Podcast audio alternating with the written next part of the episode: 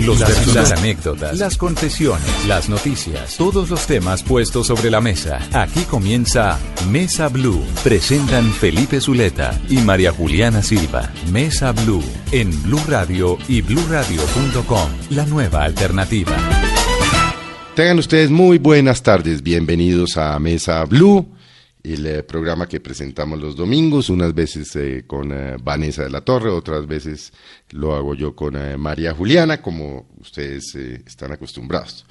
Hoy hemos vuelto, y no es usual que nosotros invitemos a una persona dos veces, pero habíamos hecho la promesa, les habíamos hecho la promesa a ustedes de que invitaríamos nuevamente al sexólogo Ezequiel López Peralta quien estuvo con nosotros hace tal vez un par de meses hablando del beso, de la importancia del beso.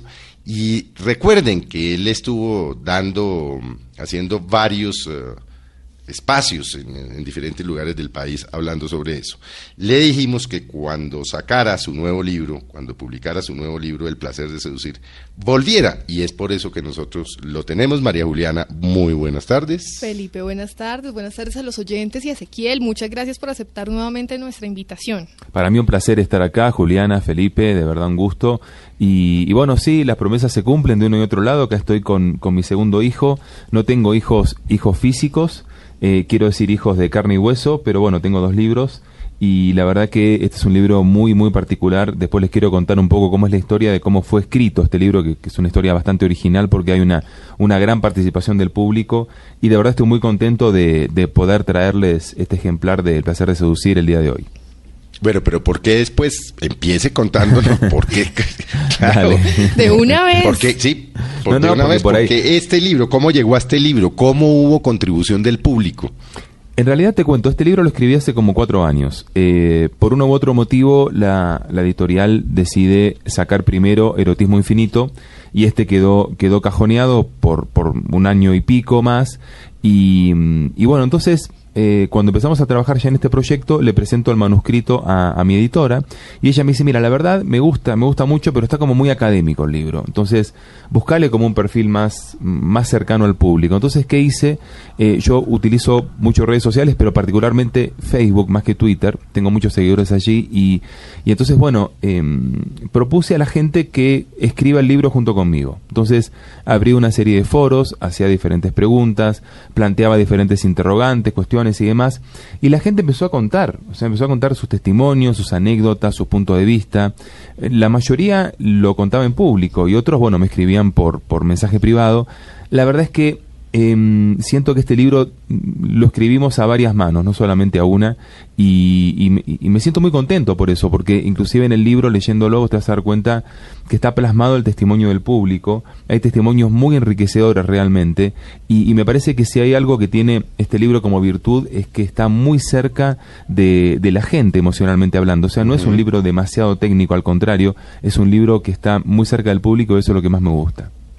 Bueno, eh, ya nada más de entrada el título es muy, es muy llamativo, ¿no? El placer de seducir, placer y seducir, dos palabras bastante llamativas eh, y pues no sé, como que atraen de primerazo.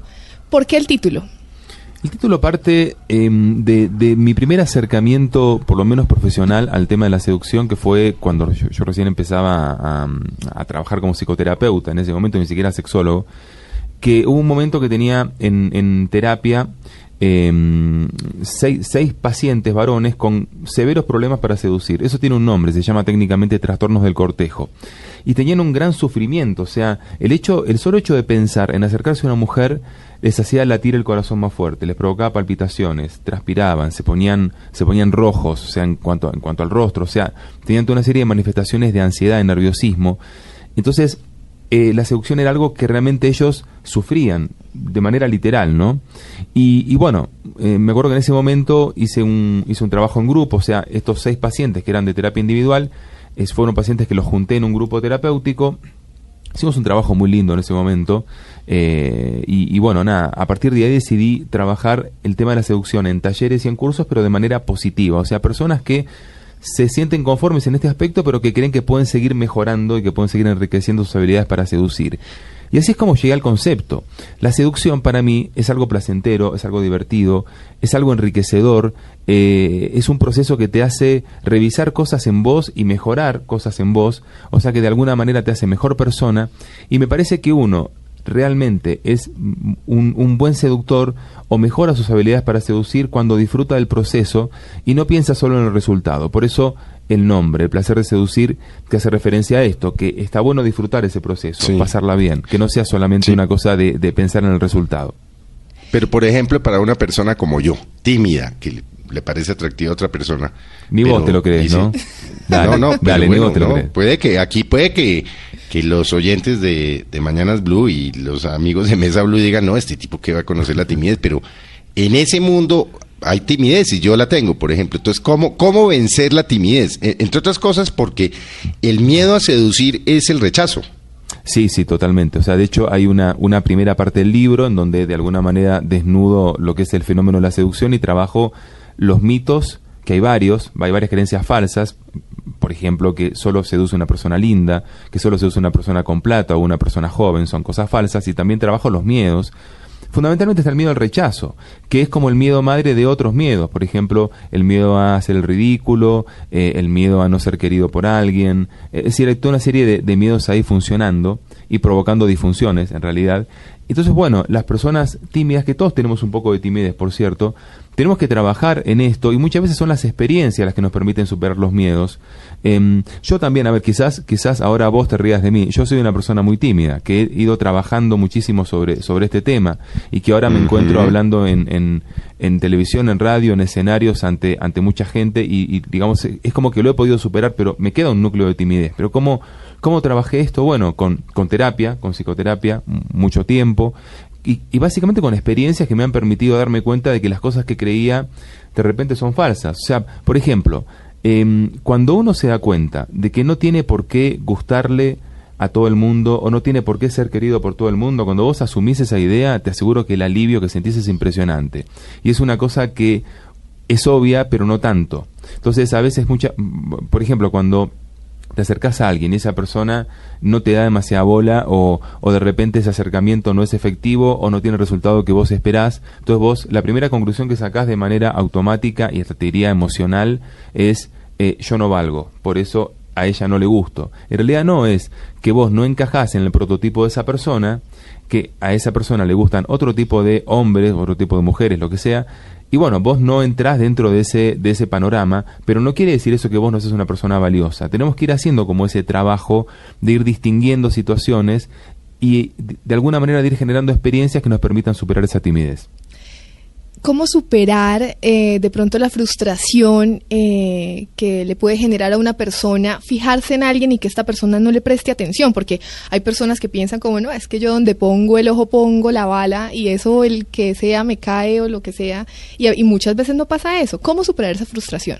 Lo que pasa es que la frustración esa tiene dos aspectos. Por un lado es la propia frustración de que alguien te gusta mucho o hasta sentís una cosa de enamoramiento y no logras concretar una relación o, avanzar en ese sentido, lo cual de por sí te frustra. Y el segundo punto es lo que decíamos antes, o sea, eh, ¿qué pasa? ¿Qué me falta a mí, en realidad, que no logro conquistar a esa persona?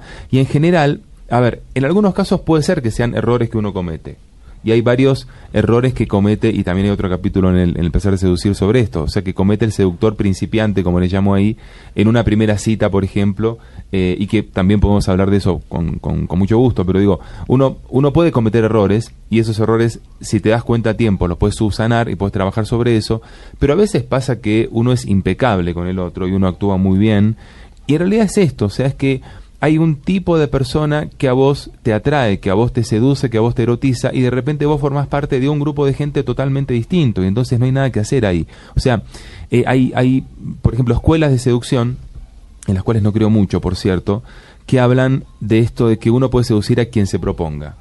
No creo. A quien uno quiera. Yo no creo. O sea, eh, digamos que si vos sos, si vos trabajas con tus habilidades de seducción, podés ampliar el rango, puedes seducir de repente a más personas, puedes tener más efectividad en este sentido y además si vos tenés algo que forma parte de lo que al otro le resulta atractivo, bueno, probablemente o sea, tengas muchas más posibilidades de seducir a esa persona. Pero si no tenés esa capacidad, eh, digamos, si no entras dentro de más o menos lo que esa persona espera de alguien seductor, por más habilidades que tengas y por más trabajo técnico que hagas, no lo vas a lograr. Sí. Trae, trae, eh, Ezequiel, trae usted en el libro, digamos, 10 mandamientos, 10 principios eh, o las 10 cosas sobre el sexo. Dice usted que todo seductor debe saber. ¿Por qué no las miramos a ver? Porque yo hay varias que, que de las varias no, casi todas, pero por ejemplo, uno, Evalúa tus virtudes para seducir y aprende a lucirlas adecuadamente. ¿Cómo evalúa uno sus virtudes para, se mira, para seducir? Se mira al espejo, dices, uy, soy lindo, ya amanecí más churro, uy, la se barriga pica se el me ojo. quitó. Eh, me pica claro. el ojo. O sea, ¿cómo evalúo mis, mis, mis em, virtudes para seducir? Se ve que estudiaste, eso me gusta, estuviste leyendo. Em, uno puede hacer, por ejemplo, a ver, yo propongo dos ejercicios. Uno es, es muy simple. eh, en una hoja, por ejemplo, divides una hoja en blanco en dos partes. En la parte de la izquierda vas a colocar todas aquellas virtudes a nivel físico que a vos te resulten atractivas de vos mismo. O sea, bueno, ¿qué me gusta de mí? Me gusta mi estatura, mi cabello, mi forma de mirar, mi sonrisa, eh, mi tono de voz, que formaría parte de lo físico de alguna manera, por más que sea algo auditivo. O sea, ¿qué es lo que me gusta? Lo coloco en ese lugar. Y coloco todo lo que a mí me gusta de mí mismo en el sentido de la personalidad. Eh, que soy una persona agradable en el trato, que tengo sentido del humor, que soy inteligente, que soy seguro, no sé, lo que sea. En la columna de la derecha pones aquellas cosas que tanto no te gustan y que te gustaría cambiar. Entonces, por ejemplo, no cuido tanto mi imagen, hay partes de mi cuerpo que son bonitas y que no las muestro, y en el sentido de la personalidad, puedo decir que, por ejemplo, no soy tan cuidadoso en el trato con el otro, no soy tan divertido, bueno, en fin, uno hace como su, su lista positiva y su lista de cosas por cambiar. Para hacer esto, en segunda instancia, te puede ayudar mucho mirarte al espejo, ¿por qué no? Mirar fotos, mirar videos en donde de repente apareces en alguna situación, pero también te ayuda mucho si tenés un par de amigos de confianza y preferentemente un amigo y una amiga, o sea, la mirada masculina y la mirada femenina, eh, y preguntarles eh, con total sinceridad que esas personas te digan qué es lo que te parece que es más atractivo de vos, como, como, Mm. como persona a nivel de seducir a otro y qué es lo que cambiaría esa persona de vos, qué, qué le parece que podrías ajustar, o sea, esa mirada externa de alguien que sabes que te va a hacer una crítica constructiva en un sentido muy positivo, eh, eso te puede ayudar mucho para enriquecer eh, esa, esa lista tuya. Y después será cuestión de elegir sobre qué vas a comenzar a trabajar, hacerte un plan, eh, proponerte un objetivo. O sea, por ejemplo, ¿qué haría yo Ezequiel López Peralta en este momento? Bueno, ¿cuál es un gran defecto mío en Colombia y que se nota en Colombia? Que no sé bailar. Soy un desastre. O sea, soy Sí. lo peor bailando. O sea, no muevo, o sea, no, no coordino las piernas ni de casualidad. Bueno, ¿qué haría Ezequiel Pero López bailar Peralta? sirve para seducir, por ejemplo. Yo creo que sí. Sí, claro que sirve para seducir. Eh, y, y- y de hecho hay Entonces ahí yo también me rajé. Bueno, pues entonces si quieren yo les doy unas clasecitas porque a mí me ha funcionado. Ah, bueno, bueno, hagamos intercambio entonces, ¿eh? hagamos intercambio de clases. Entonces, bueno, uno puede ir a una academia de baile o uno puede tener una muy buena amiga que le enseña a bailar y, y- y esto, esto, esto puede ser un objetivo que vos te propongas y que digas, bueno, yo en tres meses quiero, eh, a ver, no digo ser Chayanne, pero por lo menos eh, ser alguien que no va a una fiesta a hacer un papelón o a eh, hacer el oso, como dicen acá. Sí. Bueno. Venga, antes, antes de que, de que, porque me imagino que Juli va a ir por el, el numeral 2. Pero por supuesto, aquí estoy lista. Pero antes, antes de eso, Ezequiel, de toda esta experiencia, de todas las em, terapias que ha hecho, de, la- pues, de los grupos que ha tratado, en fin, y que lo llevó a escribir el libro, ¿qué es lo que en principio uno creería más seduce a la gente? Le, le digo, por ejemplo, en mi caso, a mí lo que más me seduce es la inteligencia. Sí, sí, es verdad, es verdad. Y esto, esto es algo bastante, bastante frecuente. O sea, ha- ha- hay una frase que también está en el libro y que, y que ayer, eh, que, que unos días antes en la presentación comentaba, eh, conquista mi mente y tendrás mi cuerpo.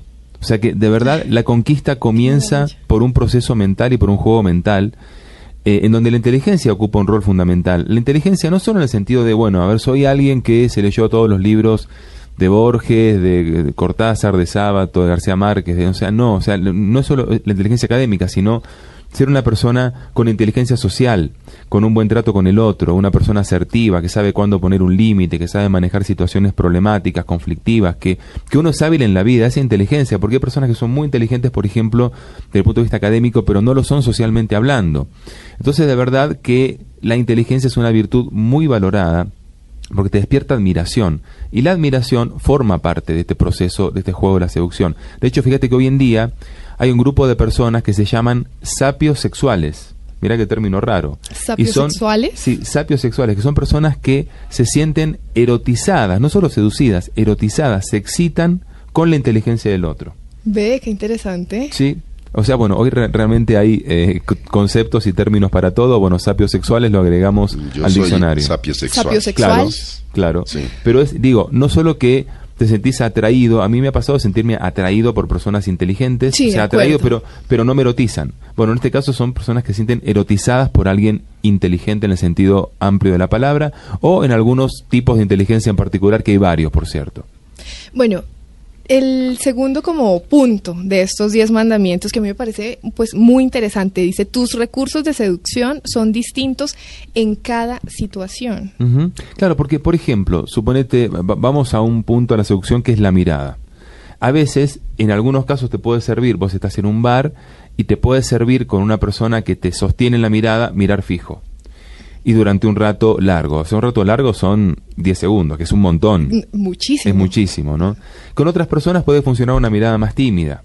Con alguien puede funcionar un acercamiento más formal y con otra persona un acercamiento eh, hasta más torpe, más divertido y más casual. O sea, según la persona que tengas enfrente, vos tenés que ir ajustando tus recursos. La seducción no es algo así como fabricar hamburguesas en serie de una cadena de restaurantes rápidos, ¿no? O sea, es como que uno va sacando sus, sus, plumas, sus recursos, sus accesorios en función de quien tiene enfrente. Entonces, bueno, quien tenga una maleta con más recursos tendrá mucha más chance de seducir a alguien. ¿Y cómo puede, y cómo puede uno leer a ese tipo, pues a las personas, ¿sí? Entonces, ¿cómo saber eh, qué táctica puede funcionar con qué persona?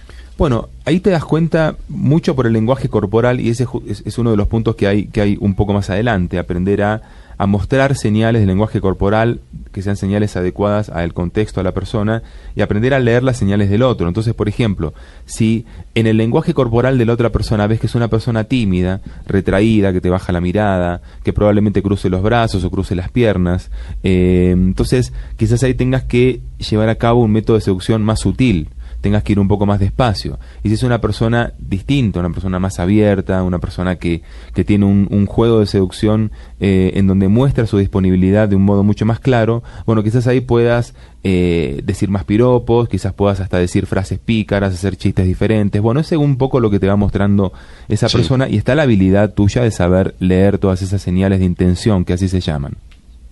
Y bueno, juega con el misterio eso es, que es, el, el, tercer punto. Ese, ese me parece enredadísimo porque hay ciertas personas que a cierta edad, por ejemplo a la mía, a los 54 años, ya el tema del misterio y no sé qué, ya eso le parece un, pero como, como infantil, como aburridor, como harto. Entonces, sin embargo, fíjate que la, la, seducción no tiene edad y los recursos tampoco. Si, si bien es cierto que con el tiempo va cambiando la forma de seducir, creo que con el tiempo se hace un poco menos física y un poco más intelectual. Eh, sin que deje de ser física, ¿no? Eh, pero me parece que juega, juega mucho más la cabeza eh, con, con, con, los años.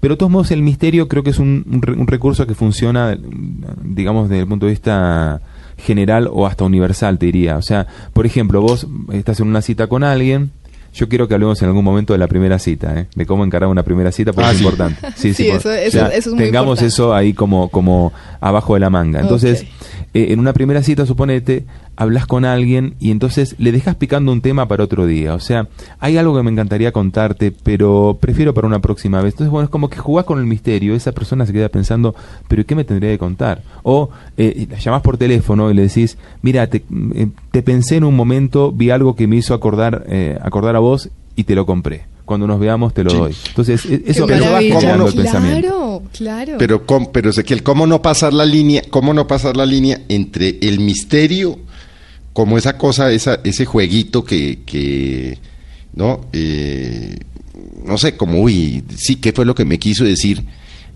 Y el exceso de misterio que entonces lo vuelve a uno una persona, des, o sea, de la, de la que uno desconfiaría. ¿Cómo- ¿Dónde, ¿Dónde traza uno esa línea? O sea, ¿cómo maneja uno esa línea para que ni muy, muy, ni tan, tan? Sí, como Claro. que hay que jartera, tanto misterio este tipo. Sí. Claro, Eh, bueno, sí. hay que tener cuidado. O sea, en esto como en la vida no hay una línea exacta, porque aparte la línea se va corriendo según la relación que tengas con esa persona. O sea, hay, hay personas que son más difíciles de conquistar, con quienes tenés que jugar más con el misterio, como para realmente lograr instalarte en la imaginación de esa persona. Y otras personas con las cuales fluye todo mucho más naturalmente y el misterio no hace falta tanto como táctica, pero sí creo que es algo que uno debiera conservar, porque está relacionado con otro punto que no sé si es el próximo, viene un poco más adelante, pues hace tiempo que no leo mi libro, El próximo. eh, que tiene que ver con la sorpresa. La sorpresa que es un recurso de seducción y que está muy vinculado con el misterio. Entonces, uno se va dando cuenta cuál es la dosis de misterio que hace falta, pero es verdad que mucho misterio es como que ya genera hasta cierta desconfianza. Este tipo, ¿quién es? ¿Por qué tanto juego, tanta cosa extraña?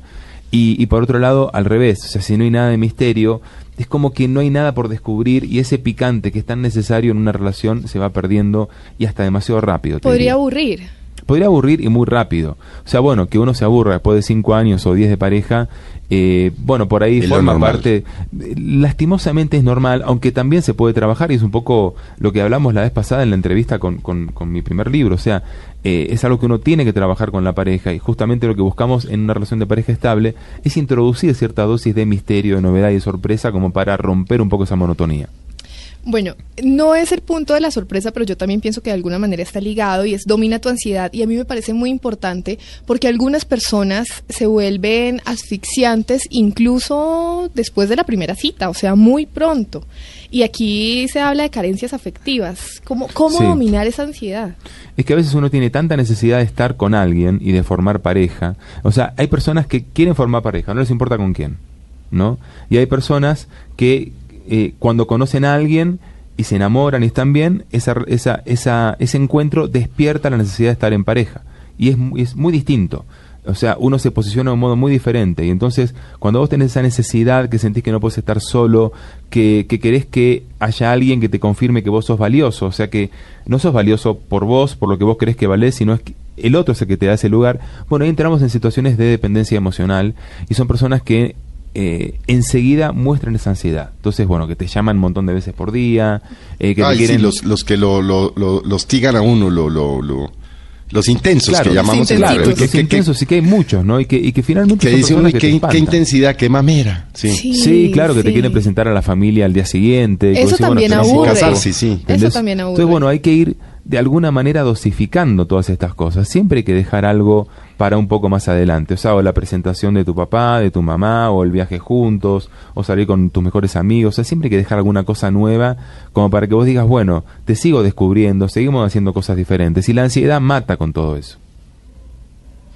Bueno, hablemos ahora sí de, de el, el factor sorpresa. Venía ahí, ¿no? Bueno, Claro.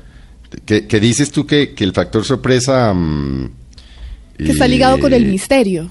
Con el misterio. Claro. Y yo no sé si ahí cabe eh, eh, meterlo de la primera cita, porque es que en la primera cita a veces uno dice, uy, sorpresa. Claro, cuidado con las sorpresas en la primera cita. Hay sorpresas lindas y otras no tanto.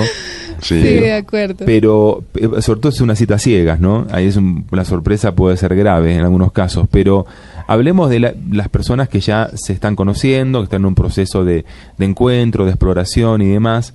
Y la sorpresa es algo que, que moviliza una química, una adrenalina muy particular realmente. O sea, cuando, cuando por ejemplo, vos, vos tuviste una conversación en donde la otra persona te dijo, a mí me encanta, eh, me encanta Arjona. ¿Viste? Ajá. ¿No? hay gente que le gusta, hay gente que lo odia. a mí me encanta sí. Arjona. Yo- eh, esa sería razón suficiente para no volver a ver a esa persona. Es- pero es en Esa sería una sorpresa. Es posible, pero Sí, sí. igual, Sorpresa, igual la sorpresa no la sorpresa no estaría ahí. Sí. La sorpresa está en que eh, te dice, bueno, viene la semana próxima y no sé si voy a poder ir a verlo y no sé qué. Y al día siguiente vos apareciste con las dos boletas para Arjona, por más que lo detestes, porque uno hace esas concesiones, sobre todo al principio. Y, y entonces, bueno, estás sorprendiendo a alguien. Eh, entonces, de verdad creo que ese tipo de sorpresas eh, hacen que sientas que sos importante para el otro, que el otro te considera, que el otro está, está pensando en cómo hacerte sentir bien y además te lo demuestra en un momento en el cual vos no te lo esperás. Entonces, bueno, no necesariamente con Arjona, pero de, de- muchas formas uno puede sorprender al otro. Sobre todo a medida que lo va conociendo, ¿no? ¿Y cómo cancelar cuando, por ejemplo, la sorpresa no fue muy grata en la primera cita? O sea, ¿cómo? Y, y de pronto, o sea, porque a veces en la primera cita pasa que ya se, se siente el desnivel. ¿Sí? Una persona queda muy gratamente sorprendida y la otra no tanto. Entonces, como que una quiere zafarse, pero la otra sigue insistiendo. Ay, ¿qué, qué se hace? Eso suele pasar, sí. Sí. Claro, claro, claro que suele pasar. Y, y, bueno, a ver, sin ir más lejos, la vez pasada hablamos de los besos, meses atrás. Sí. Y, y una sorpresa no grata puede ser que esa persona que te encanta, cuando se besaron por primera vez, no te gustó ni medio. O sea, todo lo que a vos te gustaba, y Juliana puso cara de. A mí me pasó. eh, entonces, pero bueno, No, si no, querés contar el que- testimonio, no hay problema, No, lo analizamos. y si no, quedará guardado por ahí en algún rincón. Pero, pero es verdad, a veces te sorprende que alguien que tanto te gustaba te disgusta tanto en el momento clave que es el beso, ¿no? Y como un poco notás que esa química que parecía que iba a haber desapareció, se fumó como por arte de magia. Entonces, bueno, ¿qué hacer en ese momento? Mira, yo creo que no, no te puedo decir si es recomendable decirlo o no decirlo. Me parece que en principio son señales que te da la relación de que probablemente no funcione. Quizás valga la pena seguir adelante, seguir viendo si se ajustan finalmente o no, pero son señales que vas teniendo cuando de repente el otro te sorprende con algo que a vos no te gustó. Eh, y quizás en algún momento lo hablaste, le dijiste, mira, la verdad que esto a mí no me gusta tanto. O sea, me trajiste a un lugar que no es mi estilo, ¿no? Yo sé que vos tuviste la mejor intención y es bueno esto decirlo de forma positiva, pero quería que sepas que a mí me gustan otro tipo de sitios. Bueno, será parte del conocimiento mutuo, pero a veces las sorpresas te van dando la pauta de que el otro piensa de un modo muy distinto a vos y probablemente no se puedan ajustar nunca. Bueno, Bueno, vamos a hacer un, un eh, corte, Juli. ¿ya? Eh, ya, Se pasó es que rápido el eso, tiempo. eso, eso- eso es lo que siempre nos pasa, que con nuestros invitados se nos va rapidísimo el programa. Vamos a hacer un pequeño corte y volveremos con Ezequiel para mirar los otros factores que uno debe tener en cuenta para seducir. Como verán, el tema es jodido porque, bueno, hay seductores naturales, otros que no los usamos, pero para eso están libros como el de Ezequiel, para aprender a seducir. Ya estamos con ustedes. Ya regresamos con Ezequiel López en Mesa Blue.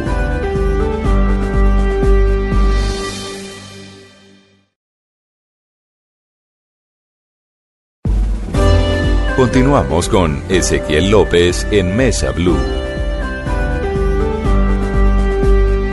Nuevamente buenas tardes, bienvenidos a Mesa Blue, gracias por seguir con nosotros. Continuamos con el sexólogo Ezequiel López Peralta hablando sobre el placer de seducir. Estábamos hablando primero de tipsitos, como detallitos al momento de seducir y la importancia de seducir, la importancia de dejar los nervios y ya pasamos a una fase que son como una especie de mandamientos, los llamamos nosotros, que encontramos en el libro y estábamos pasando, ya llegamos a la mitad, entonces vamos a, a continuar con ellos para seguir instruyéndonos todos en este, en este arte de la seducción.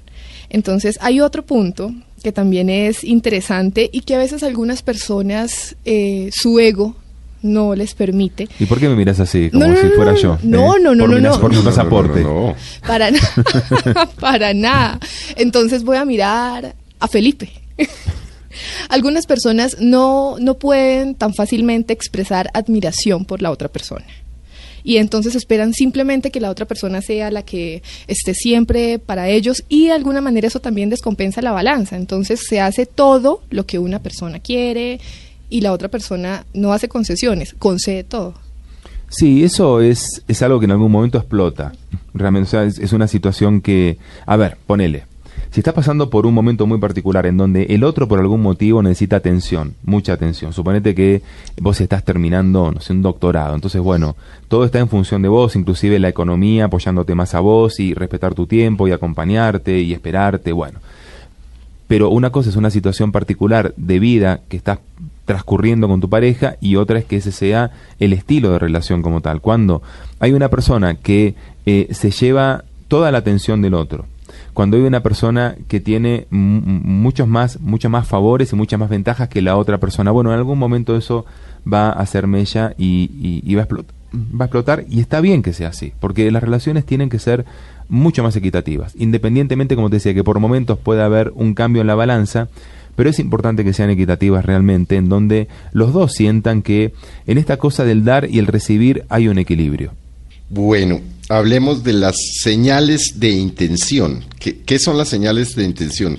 Son en el proceso de, de seducción, cuando vos ya estás cuando ya estás en un juego con alguien, ¿no? Cuando ya eh, te acercaste, te conociste y, estás un poco como en el cuento, conversando y demás, eh, son señales de lenguaje corporal que muestran la intención que vos tenés con respecto al otro de acercarte un poco más y de seducir, y muestran que ya estás siendo seducido por esa persona. Entonces, como, como por ejemplo que tocarle una mano, como por ejemplo tocar la mano, tomar, agarrarle el pelo, tomar la mano, acariciar, eh, sabes Felipe, te haces el tímido, pero este hombre tiene, no, no, yo, yo, no, yo no les creo que sean tímidos. No todas buenas, pero he tenido mis experiencias, claro, obvio. Bueno, que justamente las experiencias no tan buenas son las que te permiten mejorar y tener experiencias mejores. Entonces, sí, bueno, un poco, un poco estas, eh, como, como, como repasando, tomar la mano a ver cómo reacciona la otra persona, de repente le corriste el cabello atrás de la oreja, o te acercaste un poco más, o te sentaste... No verbales, sí, sí, corporales. Son, no verbales, son corporales. Contacto físico. Exacto, y, o, de repente una, una mirada como, como sugerente, si querés avanzar un poco más, te mordiste el labio en algún momento, y eso ya, ya está denotando que hay como una atracción fuerte. Bueno, bueno, según cómo, cómo se va dando esa confianza con esa persona, esas señales van avanzando y van progresando y el acercamiento es cada vez mayor y en algún momento puede haber un abrazo y puede haber algunas caricias en la cara o unas caricias en las manos o puede haber un beso cerca de la boca, el famoso beso cuneteado o andeneado, que es en el borde, en, la comisura de los labios y en algún momento... Del que hablamos, sí, sí, sí. Ah, eso es una maravilla. Ah, ¿te gusta el andeneado? Sí, sí, sí, ah, no digas. Es, un pero mirá qué dato estás dando públicamente. es que es un beso que te, que te dan pero que no te dan, o sea que eh, hace jugar mucho a la imaginación. Eh, eso yo creo que es un poco jugar con el misterio, ¿no? Uno queda como iniciado. Claro, claro, y bueno, es como que de, alguna forma despierta las fantasías, que ese es el objetivo finalmente de las seducciones, es despertar el interés en el otro, eh, llamar la atención, despertar el deseo en el otro, instalarme en su imaginación en definitiva, ese es el objetivo, y con estas señales vos das a pensar determinadas cosas que podrían llegar a pasar. O sea, no te olvides que la seducción es como una promesa, es una promesa de qué podríamos hacer juntos, qué podríamos disfrutar, qué podríamos compartir, hacia dónde podríamos, podríamos proyectarnos. ¿Cuáles son los vértices de la sensualidad? Em, de alguna forma, incipientemente hemos hablado de eso. Son, son tres, tres cualidades que tienen que ver con el lenguaje del cuerpo, que, que juntas o por separado, combinadas, como sea, eh, indican atracción y permiten que el otro se acerque hacia vos también, ¿no? O sea, te abren el camino para acercarte y a veces inducen a que el otro se acerque. Son estos tres, o sea, como, como triángulo son tres. La mirada, la sonrisa y el tono de voz. La mirada sabemos lo que es, no hay mucho que decir al respecto, la mirada refleja lo que somos, lo que queremos, nuestras intenciones. Em, y como decíamos antes, hay miradas que son más propias de una determinada situación, miradas que son propias de otra situación, pero con la mirada uno está reflejando lo que decía con el otro, eh, y el contacto de las miradas dice mucho con las personas. Después tenemos el tono de voz, que es muy importante. Es, más, yo de hecho aliento a las personas a que tomemos nuestros cursos de foniatría o, de, educación de, la voz como tal. Ustedes los que trabajan en radio lo, han hecho por, por, un motivo profesional, pero también, ¿por qué no?, uno aprender a educar la voz como para eh, que la voz transmita lo que realmente querés transmitir y la voz que te susurra al oído, te provoca sensaciones muy particulares también. Y la sonrisa también sabemos lo que es a veces hay personas que me, que me preguntan, bueno, me gusta alguien, ¿cómo hago para acercarme? ¿Qué le digo? Bueno, no, importa lo que le decís, vos sonreí, vos sonreí y demostrar con tu sonrisa a la persona que sos. Y, y, sonreír siempre te abre caminos, no solamente en la seducción de pareja, porque cuando hablamos de seducción no solo es seducir en, en la pareja, sino es de alguna manera abrirte puertas en tu vida y la sonrisa te abre esas puertas. ¿Cómo se seduce? Porque es uno de los principios, el último, que es cómo se seduce uno a sí mismo, porque yo creo que si uno no está seguro, si uno no está seducido de sí mismo, o sea, eh, queriéndose a sí mismo, es muy, muy, muy jodido entrarle a otra persona. Sí, y, y de hecho ese es el error de mucha gente, que cuando, cuando piensa en la seducción lo, lo plantean de un punto de vista técnico. Bueno, me acerco, cuando me acerco, me acerco por atrás, por el costado, por delante, cuando la amiga se fue al baño. O sea, ¿cuál es la, táctica que uso? Y se olvidan de trabajar sobre sí mismos. Porque finalmente, o sea, uno puede tener una frase perfecta, preparada para acercarse a alguien, pero si no estás seguro de lo que sos vos como, como, como persona, como hombre, como mujer, esa frase no, no va a resonar, no va a funcionar. Y uno puede decir la estupidez más grande del mundo o simplemente sonreír y si estás seguro de, de, de, quién sos y de la actitud que tenés frente al otro, te aseguro que eso va a tener un impacto absolutamente distinto y, quizás el impacto que vos quieras incluso. Entonces, eh, el, el, punto final que puse en ese decálogo de la seducción, en lo que llamo las bombas atómicas de la seducción en, en el placer de seducir, Em, para mí es el punto de partida, es el más importante. Y un poco lo que vos me preguntabas antes, eh, es ese trabajo de vernos al espejo, de que otros nos digan qué podríamos mejorar. ¿Por qué no alguna vez consultar a un buen asesor de imagen que te diga, bueno, en realidad te queda mejor a vos tal color o tal ropa, más ajustada, menos ajustada, mostrar más tus pies, tus piernas, tus brazos, tus hombros, tu espalda, con el maquillaje resaltar más tu mirada, tu sonrisa, cambiar tu peinado, tu color, o sea, tantas cosas que uno puede hacer y que de verdad te sirven para sentirte más seguro y cuando uno se quiere, se acepta y se siente deseable, seguramente va a provocar em, esta cosa que decimos que es la seducción,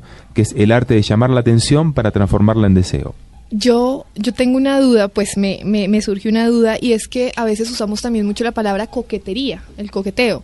¿Cuál es la diferencia o qué similitudes puede haber entre seducción y coquetería? Bueno, la, coquetería tiene que ver con esto, con esto que, te decía antes de, de jugar, de, de disfrutar de, de, esta cosa de los comentarios pícaros y de las señales corporales con el otro, que a veces pueden ser simplemente situaciones que uno juega por sí mismas, o sea, no sé, con un compañero de trabajo, con alguien que conociste, con un amigo, ciertos comentarios pícaros, ciertas miradas, ciertas sonrisas que vos sabés que van a quedar ahí, que no va a pasar a mayores. Claro, a veces uno entra en este juego y va más allá de lo que uno creía. También, también eso puede pasar.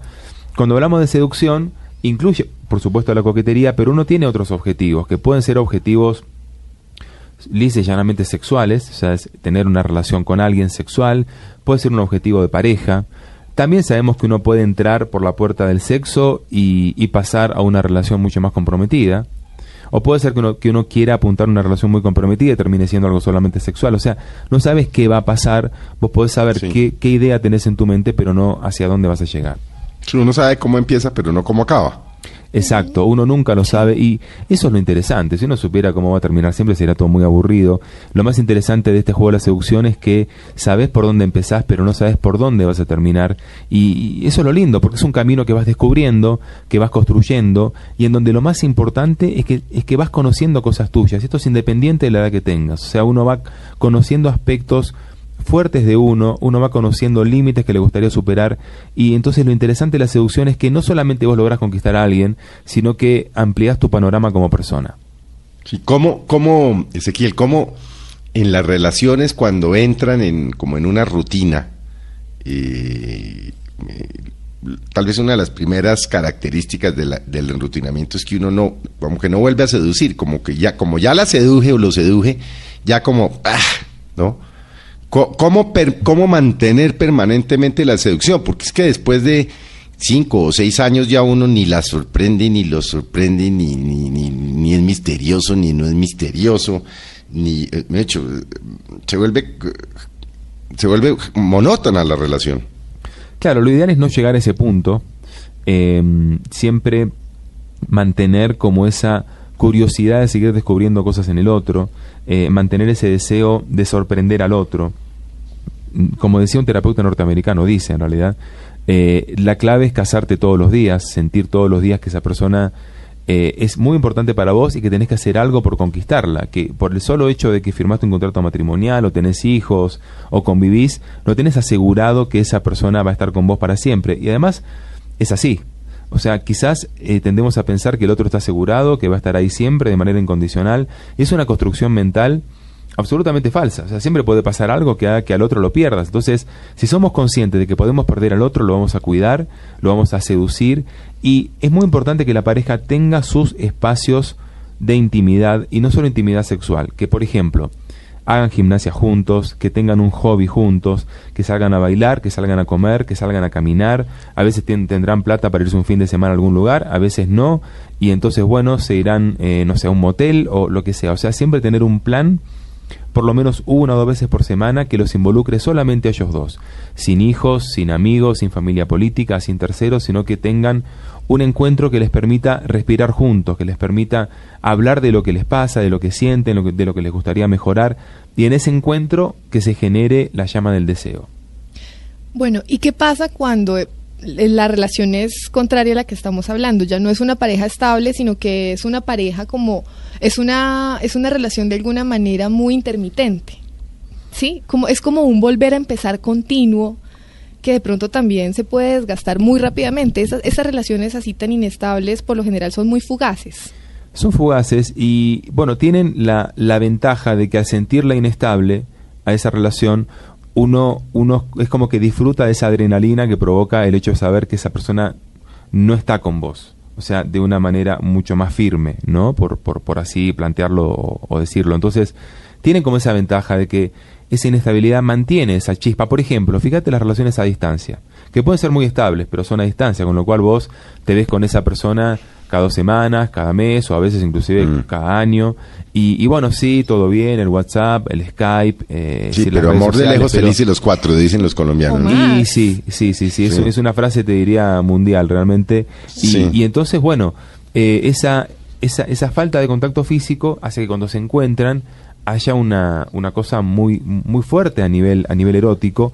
Em, y, bueno, entonces esa inestabilidad a veces genera que las cosas funcionen, pero en algún momen- momento uno necesita pasar a otro plano, una relación que le dé un poco más de tranquilidad, que sientas que esa persona está, que sientas que la podés tocar, que podés compartir los momentos buenos y los momentos malos, ¿por qué no? Que te puede apoyar en ese momento. O sea, alguna vez tiene que haber un cambio y una transición hacia una relación distinta, porque si no, finalmente esto tiene esto tiene un fin y como como decía o sea puede ser que aparezca otra persona y felices los cuatro que simplemente te aburras y digas yo no quiero más esto Bueno, hablemos, ¿cómo le fue en, en el, eh, en el eh, monólogo? Porque fue en lo que quedamos la Ah, última vez que nos vimos. Es- es- Era es- que arrancaba con las presentaciones del monólogo de Confesiones de un besólogo. mira eso ¿Cómo, fue- cómo, cómo le fue?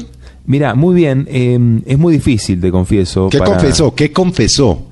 Uy, ante el cada público? cosa cada cosa Acá quedamos Sí, sí, expectantes. acá- Que- acá- pero acá en- pero acá quedamos tenemos- en que en, en que usted nos dijo, no, yo después vengo y les cuento que confesé. Ajá. yo creo que no vale la pena que les cuente porque tenemos funciones en noviembre que los voy a invitar No, mejor, pero mejor alguito, que las alguito. escuchen en vivo y en Otro directo abrebocas.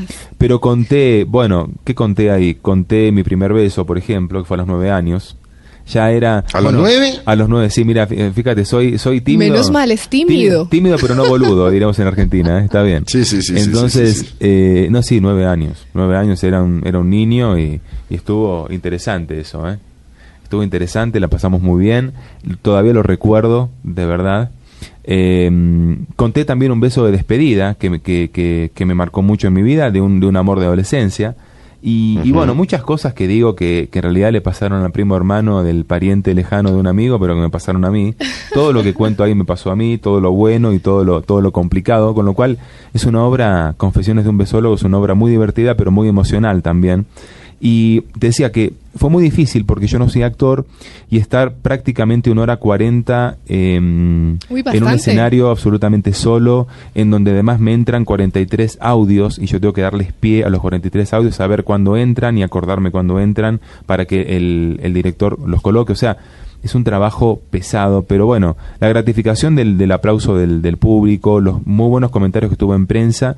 Ahora tengo una gira por Ecuador con 14 funciones, empezando el 25 de septiembre hasta el 19 de octubre, y después tenemos dos presentaciones que van a ser acá en una universidad, en los Libertadores, el 5 y 6 de noviembre, que van a ser solo con invitación, no se van a vender boletas. Con lo cual los quiero invitar, me encantaría que estén ahí uno de los dos días para que después me cuenten cómo, cómo, cómo les parecieron estas confesiones, porque bueno, ya después sí estamos eh, planeando la gira colombiana, empezando quizás a fin de año o a comienzo del 2015, una gira grande por todo el país. ¿Por, Bueno. qué no, por, qué no, ¿Por qué no recordamos, Juli? Recordemos varias cosas que ha- de las que hablamos cuando, cuando tuvimos a Ezequiel aquí hace un par de meses. ¿De los besos? Claro, hablemos de Juli los se besos, acuerda, los Claro, nombres, se acuerda, claro. escúchame. Claro es que, que, me es que acuerdo. Juli sí hizo la tarea. No, pues todos, todos la hicimos, los oyentes también, por supuesto. Es que es un tema habrás muy practicado, apasionante. habrás practicado, ¿no? ¿Te fue bien? Ah, bueno, eso sí no lo voy a decir. El único que confiesa Pero yo, hablemos, es por ejemplo, de- recordemos los tipos Los de tipos besos. de que yo, no, besos. yo no me acuerdo. Ah, se ve que o no hiciste la tarea o lo que menos te No, importa es yo el no nombre. beso a nadie hace tiempo. Eso yo ya me muero en la jartera. yo ya no sé. no, Bueno. no como ni paleta, hermano. Bueno, pero entonces vamos, vamos a, vamos a repasar y, y- y después vamos a hacer el esfuerzo a ver si de pronto podemos, podemos ponerlos en práctica. A ver, en algún momento de la vida, ¿no, Felipe? Sí, pues, tarde o temprano. Pero Eso. ¿cuáles son los tipos de besos? Yo no me acuerdo, seguramente miles de oyentes de Mesa Blue tampoco se acuerdan. Bueno, entonces refrescamos con todo gusto, no hay ningún inconveniente, ¿no? No hay nada que me guste más que hablar de los besos y, y besar, por supuesto, ¿no? Em, hay básicamente una clasificación general en tres tipos de besos, los suaves, los moderados y los intensos. Y lo recomendable, lo que los besólogos recomendamos, es comenzar con besos muy suaves que vayan despertando las fantasías y la imaginación, eh, pasar a besos moderados en donde ya se involucra la boca de un, de un modo mucho más, mucho más fuerte y terminar con besos intensos. Entonces, bueno, como para dar algún ejemplo de besos suaves, tenemos el beso de contacto, que es un beso que se da con la punta de la lengua, recorriendo eh, los, los, labios, o sea, el borde de los labios, ¿no? de las comisuras, pasando por encima de los labios, utilizando solo la punta de la lengua, que es un beso seco, un beso sin saliva. Es un beso suave, pero que ya va como despertando algunas fantasías y, y va haciendo que, el corazón lata un poco más fuerte. En cuanto a los besos moderados, me gusta el beso próximo, que es un beso en el cual utilizas tus labios para succionar los labios de tu pareja, el labio superior, el labio inferior o ambos labios juntos. Como bonus track te cuento, dentro, dentro de estos besos moderados tenemos al beso del labio superior, que se, que se practica al morder, lamer, acariciar o succionar el labio superior de la mujer, produciendo una sensación muy particular y que de hecho algunos textos orientales, incluyendo el Kama Sutra, dicen que este tipo de besos estimulen directamente sus genitales. ¿no? Como dice la frase célebre, lo que se mueve en el segundo piso repercute en la planta baja, ¿no? Y después, en cuanto a los besos intensos, tenemos el, famoso combate de las lenguas. Así se llama en el Kama el beso francés. ese, incluye garganta y toda esa vaina, ¿no? Garganta, faringe, laringe, todo, lo, que hay por ahí, según el tamaño de la lengua. no discrimina hay una, no discrimina, hay una limpieza general, pero bueno, sí digamos que discrimina porque uno con la punta de la lengua puede, por ejemplo, eh, acariciar el paladar, que sabes que es muy excitante, o las encías, por supuesto los dientes y por supuesto los labios y además que las lenguas van haciendo como una como una danza muy, muy particular. Acá sí confieso que sé bailar en esto.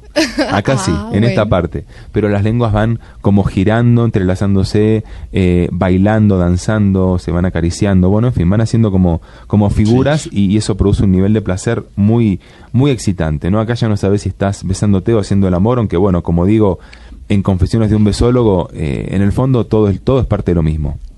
Sí, ¿qué tiene la boca? ¿Qué tiene la lengua que hace que todo el cuerpo reaccione. Es que... Eh, claro. Mira, en realidad, bueno, más allá de la sensibilidad que hay culturas que creo que ni se besan, ¿no? No. Pues, hasta donde me acuerdo que hablamos, pero claro. ¿qué es lo que tiene la lengua, la boca, los labios, Mira, que hace que, que, todo el cuerpo reaccione, que se muevan todas las hormonas, o yo no sé cómo se llamará eso? Sí, sí, sí, totalmente. Eh, por cierto, el 10% de la humanidad no se besa. ¿El 10%? Sí, estamos hablando de 750 millones de personas. Demasiado. Que no se besan, que no conocen lo que es un beso. No saben de lo que Mirá lo que se pierde, ¿no? Tenemos que ir a darles cursos a estas personas. Aunque en realidad son cuestiones más que nada de creencias, ¿no? Culturales. Pero, entonces, ¿qué tiene la boca? Bueno, la boca tiene mucha sensibilidad, pero además un beso empieza a generar todo un torrente químico impresionante desde hormonas que entran en juego, como la testosterona, que es la hormona del deseo, la oxitocina, que es la hormona social o hormona del cariño, que genera mayor apego, la dopamina, que ya no es una hormona, sino un neurotransmisor, que produce sensaciones hasta, o sea, no solamente gratificantes, sino también hasta adictivas, te diría, la, em, las endorfinas que mejoran el estado de ánimo, que disminuyen los dolores, eh, también interviene bueno, la serotonina, la feniletilamina, una, una, serie de químicos, es una cosa química muy impresionante que moviliza el beso y que por supuesto, claro, lo damos en la boca, pero lo sentimos en todo el cuerpo y además interviene en todos los sentidos, o sea, porque no solo el sentido del gusto y el sentido del tacto, sino el sentido del olfato, que está muy fuerte actuando en ese momento, el sentido del oído, porque los besos tienen sonidos, y el sentido de la vista, pues estamos viendo al otro muy de cerca, o por ahí cerramos los ojos, pero estamos imaginando diferentes escenarios que son finalmente visuales. y bueno, y ahora la pregunta es, ¿y qué tiene la boca, ya sea socialmente, culturalmente, o en el imaginario de las personas, que hace que cuando uno le atrae a una persona, siempre lo primero que se imagina o a lo primero que, se enfoca es como a darle un beso, quisiera darle un beso, un beso, un beso, un beso. ¿Por qué?